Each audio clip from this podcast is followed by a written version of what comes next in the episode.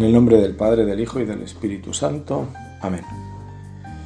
En aquel tiempo los judíos, como era el día de la preparación, para que no se quedaran los cuerpos en la cruz el sábado, porque aquel sábado era un día solemne, pidieron a Pilato que les quebraran las piernas y que los quitaran. Fueron los soldados, le quebraron las piernas al primero y luego al otro que habían crucificado con él. Pero al llegar a Jesús, viendo que ya había muerto, no le quebraron las piernas, sino que uno de los soldados con la lanza le traspasó el costado y al punto salió sangre y agua.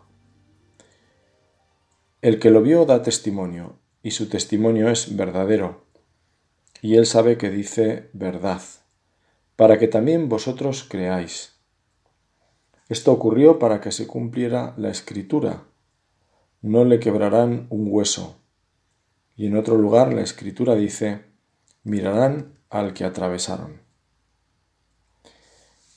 Este Evangelio, que se proclama en todas las iglesias en esta solemnidad del corazón de Jesús, en él, con él, nosotros queremos mirar al que atravesaron por nosotros, a Jesús el Cristo, el amor hecho obediencia al Padre hasta la muerte y muerte de cruz.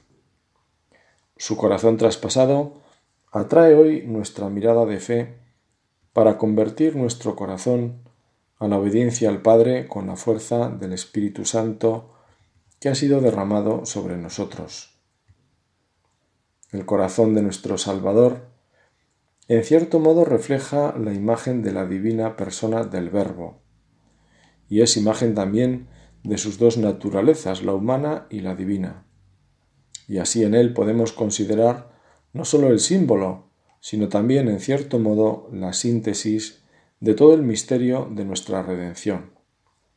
Luego, cuando adoramos el corazón de Jesucristo, en Él y por Él, adoramos así el amor increado del Verbo Divino como su amor humano, con todos sus demás afectos y virtudes, pues por un amor y por el otro nuestro Redentor se movió a inmolarse por nosotros y por toda la Iglesia, su esposa, según el apóstol. Cristo amó a su Iglesia y se entregó a sí mismo por ella, para santificarla, purificándola con el bautismo de agua por la palabra de vida, a fin de hacerla comparecer ante sí llena de gloria, sin mancha ni arruga ni cosa semejante, sin, sino siendo santa e inmaculada. Con estas palabras, tomadas de la encíclica Aurietis Aqua, del el Papa Pío XII celebraba el aniversario de la instauración de la fiesta en honor del corazón de Jesús. Una solemnidad en la Iglesia que nos invita a adentrarnos en el misterio del amor de Dios manifestado en Cristo, para responder en nuestra vida con más generosidad en el amor a Dios y al prójimo. Esta solemnidad se celebra en la octava del Corpus Christi, con lo cual esta contemplación del amor de Dios expresado en el amor de Cristo nos lleva al otro misterio, el del amor de los amores, que adoramos en la presencia silenciosa de Cristo en el sagrario como prolongación del misterio de la muerte y resurrección que celebramos en la Sagrada Eucaristía. Ese amor expansivo de Dios que nos mueve al culto tributado al amor de Dios y de Jesucristo hacia el género humano, a través del símbolo augusto del corazón traspasado del Redentor crucificado, como recuerda el Papa Pío XII en la mencionada encíclica. Miramos al rostro de Cristo, al rostro de Dios, que es Cristo, como le gusta decir al Papa emérito Benedicto XVI, ese rostro amoroso que recoge toda la vida de Cristo, sus palabras y gestos, sus curaciones y milagros, sus emociones, sus dolores, toda su vida pública enfocada al anuncio del reino y su vida oculta que tantas lecciones nos da para el cumplimiento de la voluntad de Dios en la vida de cada día, para redescubrir el sentido del trabajo, para enfocar nuestra vida a la gloria de Dios. Todos estos deseos que el Espíritu Santo siembra en nuestros corazones requieren por nuestra parte un corazón nuevo, un corazón como nos muestra el salmista cuando reza desde la humildad y la sinceridad. Señor, mi corazón no es ambicioso, ni mis ojos altaneros. No pretendo grandezas que superan mi capacidad, sino que acallo y modero mis deseos como un niño en brazos de su madre. Impresionan estas palabras que aciertan mostrando el cáncer del corazón que son las riquezas, aquello que nos gusta tener, aquello que nos rodea entreteniéndonos e impidiendo elevar la mirada a Dios y filtrándola en relación a los demás. Terminamos viendo por lo que tenemos, no solo en el plano más material, es decir, las cosas materiales que podemos llamar nuestras o las que poseemos, que pueden crear unos apegos que nos esclavizan y por tanto nos impiden movernos con libertad para servir al Señor. Hace unos días escuché la reflexión nacida de las dificultades de una persona para seguir un consejo que le habían dado en relación a su trabajo. Mira que tienes que dejarlo, le dijeron varias personas, razonando lo que le sugerían no tanto por su propio bien, sino por el de las personas a las que él se empeñaba en servir. El tiempo vino a demostrar que al servir parece que se le añadía un posesivo, me. No sé si se trataba tanto de servir, que seguramente también, pero también de servirme. Ambos son compatibles en lo material, pero no se trata de eso. Y no somos nosotros a veces los que lo vemos. Podemos en esto ser guías ciegos para nosotros mismos. Como un niño en brazos de su madre, así nos invitaba el Salmo y nos invita la oración de la Iglesia a poner nuestras vidas en las manos de Dios. Nuestra Madre la Iglesia, a la que tenemos que escuchar con atención de hijos dóciles y dejarnos conducir cuando toque. Hemos escuchado el Evangelio que se proclama en la misa de esta solemnidad, el que corresponde a este año. En el relato de la pasión y muerte del Señor, este pasaje nos cuenta lo que hicieron en el cuerpo sin vida de Jesús. El Salvador había muerto antes que los ladrones que le acompañaban. A estos les partieron las piernas por una cuestión religiosa, evitar los crucificados en Sabbat. Así podían bajarlos de la cruz sin vida, pero a Jesús, como ya había muerto, le traspasaron con una lanza el costado. Era la forma de asegurarse también su muerte.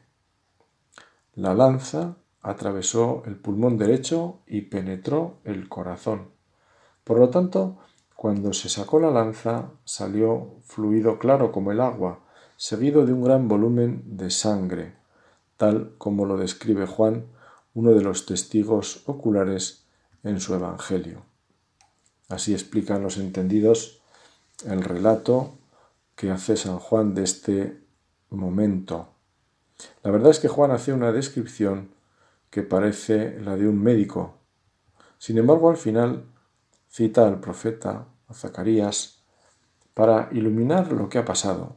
Mirarán al que atravesaron. No le quebrarán ni un hueso. Habían dicho también las profecías. Todo se había cumplido. Jesús había bebido el cáliz hasta la última gota.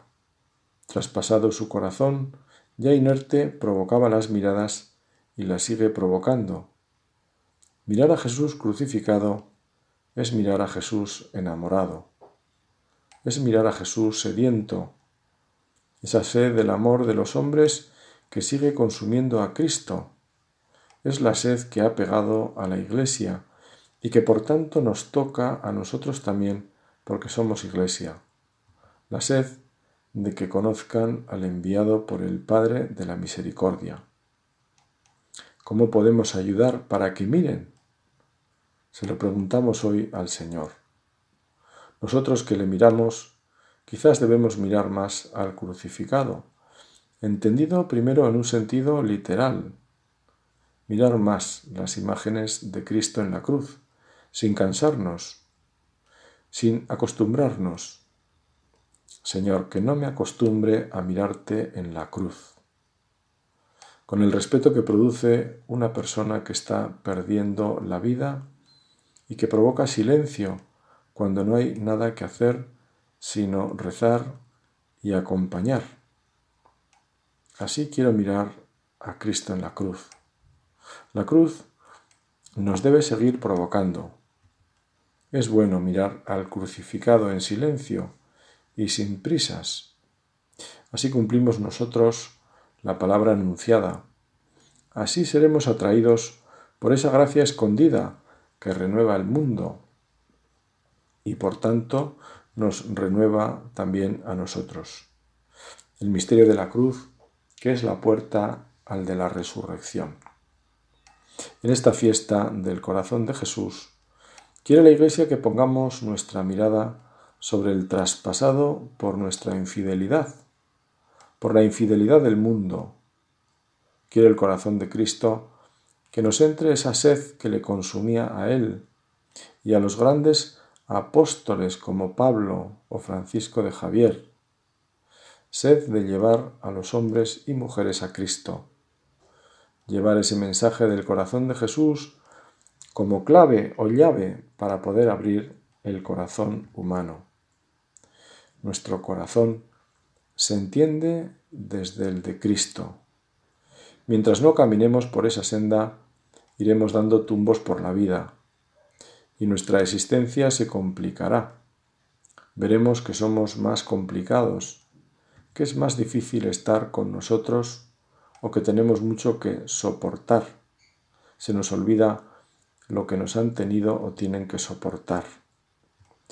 Esa sed de Cristo está expresada en la parábola de la oveja perdida, que es otro de los evangelios que se puede leer en esta solemnidad. El pastor deja el rebaño por ir a buscarla y cuando la encuentra, tan mal está o tan necia todavía que prefiere cargarla sobre los hombros. Quizás no puede o no quiere aún seguirle. Parece que necesita ver al resto de sus compañeras. El resto ya hacen algo con estar unidas para recibir a la perdida y marcarle el camino que juntas deben recorrer. Es el mismo mensaje que nos podemos aplicar de forma activa o pasiva, como oveja perdida a veces, a la que le cuesta volver con las demás, como si tuviéramos algún gen suelto de hijo pródigo que quiere ir a su aire. Parecen estorbarnos los demás en ocasiones, y de una forma activa, si el pastor cuenta con nosotros como zagales para ir a buscar a alguien. No somos el pastor, pero ha querido contar con nosotros nuestra oración y sacrificio, unidos al de Cristo en la cruz, el ejemplo de nuestra vida, nuestras palabras o gestos, nuestro saber estar a disposición. Y el tercer evangelio de esta solemnidad, el evangelista lo enmarca en un tono de exclamación. Es una oración de acción de gracias al Padre que nace del corazón de Cristo, para que volvamos a su corazón con nuestros cansancios, de después de haber puesto en la memoria del Padre a los sencillos. Exclamó Jesús, Te doy gracias, Padre, Señor de cielo y tierra, porque has escondido estas cosas a los sabios y entendidos, y se las has revelado a la gente sencilla. Aprended de mí que soy manso y humilde de corazón y encontraréis vuestro descanso. ¿Cómo y dónde podemos aprender esa humildad y mansedumbre? Aprender en el sentido de asimilar y vivir, claro. Vemos los ejemplos de tanta gente sencilla y serena y ese ejemplo nos hace bien, pero necesitamos vivir eso que vemos. Lo primero que sabemos es que todo ese cambio se juega en nuestro corazón. Del corazón nacen las grandezas y las miserias. Por eso Jesús nos invita a acudir a su corazón y la voz de su esposa la Iglesia sigue repitiendo esa llamada, en este caso centrada en la fiesta del corazón de Jesús. Cuando consideramos los misterios de Jesús, decía el Papa en la encíclica antes citada, ¿cuál de sus perfecciones es la que vemos estallar particularmente? Sin duda el amor. El amor realizó la encarnación. Por nosotros bajó del cielo y se encarnó. El amor hace nacer a Cristo en una carne pasible y enferma, inspira la oscuridad de la vida oculta, alimenta el celo de la vida pública. Si Jesús entrega por nosotros a la muerte, es porque cede al exceso de un amor sin medida. Si resucita es para nuestra justificación. Si sube al cielo es como precursor que va a prepararnos un lugar. En esa estancia de beatitud envía al Espíritu Consolador para no dejarnos huérfanos. Instituye el sacramento de la Eucaristía como memorial de su amor. Todos esos misterios tienen su fuerza en el amor. Y nada empuja al amor como el saber y sentirse amado. Todas las veces que pensamos en Jesucristo, dice Santa Teresa de Jesús, recordemos el amor con el que nos colmó con sus favores. El amor llama al amor. Vivir esta fiesta con profundidad es experimentar ese amor de Dios por nosotros. ¿Quién podrá separarnos del amor de Cristo? decía San Pablo. La tribulación, la angustia, el hambre, la desnudez, el riesgo, la persecución, la espada. Mas en todas estas cosas soberanamente triunfamos por obra de aquel que nos amó. ¿Cómo podemos vivir con esa profundidad? Pues en primer lugar desde nuestra oración, meditando este misterio y llegando a propósitos buenos con la ayuda del Espíritu Santo al que invocamos explícitamente. Ven, Espíritu Santo, infunde en nuestros corazones tu amor, derrite el hielo que a veces hay en él calienta nuestra flojera. Él, que inspira nuestros buenos deseos, también inspire buenos propósitos y nos ayude a cumplirlos. Y estos propósitos no estarán lejos de lo que la vida misma de la Iglesia nos ha enseñado acerca de cómo vivir esta fiesta.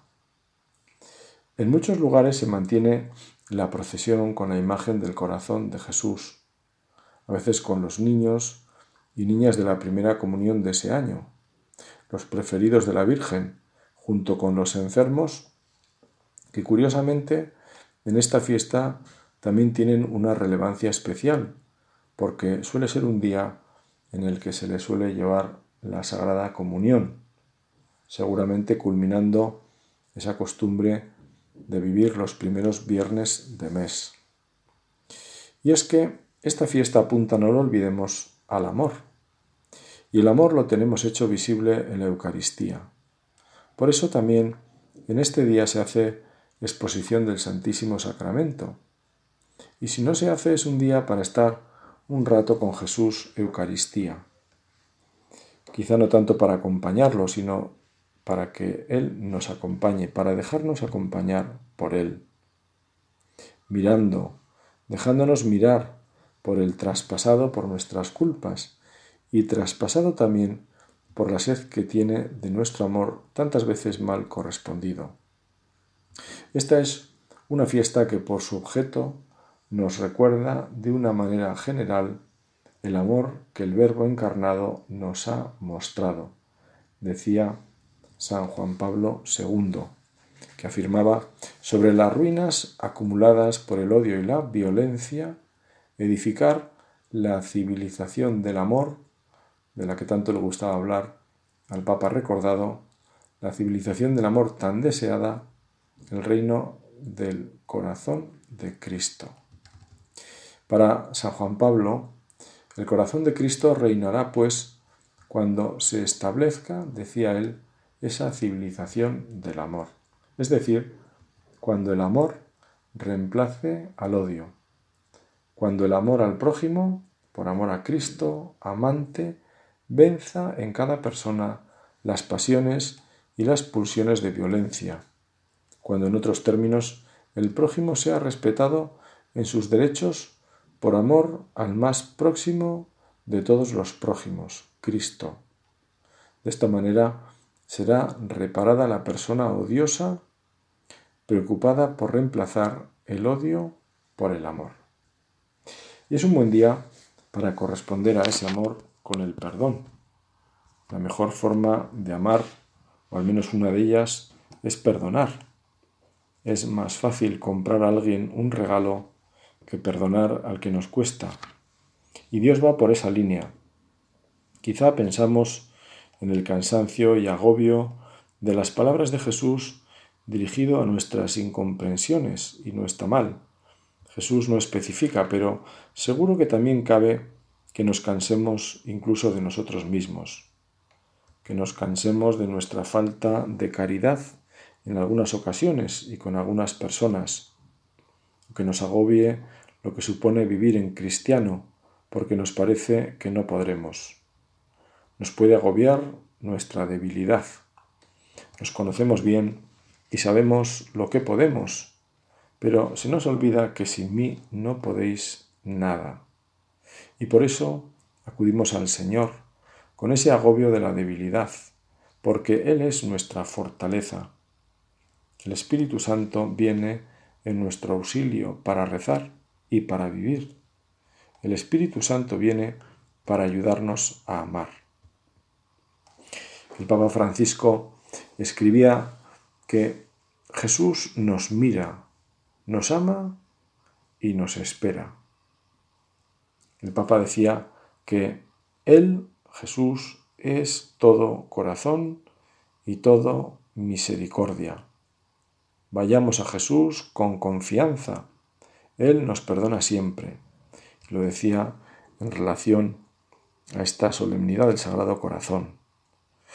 La devoción de los nueve primeros viernes de mes, en la que nos podemos confesar, es una invitación a vivir esta llamada del Papa.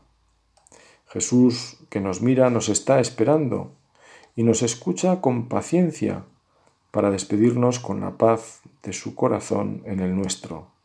Vete en paz. Pedía el Papa al terminar la encíclica que a la devoción al Sagrado Corazón se uniese la devoción al Inmaculado Corazón de María. La consagración al corazón de Nuestra Señora se realiza decía el Papa, en la práctica esencialmente viviendo en estado de gracia, con una vida de pureza, de oración, penitencia unida al cumplimiento de todos los deberes de un cristiano y de reparación por nuestros pecados y los pecados del mundo. Mirando al corazón de Jesús y al de María en Nazaret, donde se expresa ese amor de Dios por las cosas del vivir diario, el amor al trabajo, la buena vecindad, la colaboración en las tareas de los demás familiares y vecinos, una vida de oración y sacrificio, vividas en la presencia de Dios. Mirando sus corazones, descubrimos también el de José, es decir, descubrimos el motor de la vida de este santo al que le encomendamos cosas tan grandes como la misma Iglesia, a los padres de familia, las vocaciones sacerdotales, los que están a punto de abandonar este mundo. Se puede decir que el corazón de José estuvo rodeado de los mejores corazones y que respondió con su vida entregada. Es estar atento al querer de Dios, abierto a los planes del cielo antes que a los suyos si Santa María se reconocía como la humilde sierva del Señor, ¿qué diremos de José? ¿Cómo se reconocería? Supongo que José callaba y trabajaba, callaba y rezaba, callaba y obedecía. Aunque estemos muy lejos, al menos yo, también tengo la oportunidad de acercarme al corazón de Cristo y al de María como San José, desde el trabajo, la obediencia y la oración. Y ese propósito, a pesar de nuestra flaqueza, con el deseo de que renovamos de conversión, porque un corazón contrito y humillado tú no lo desprecias. Es nuestra última petición. Sagrado corazón de Jesús, haced nuestro corazón semejante al vuestro.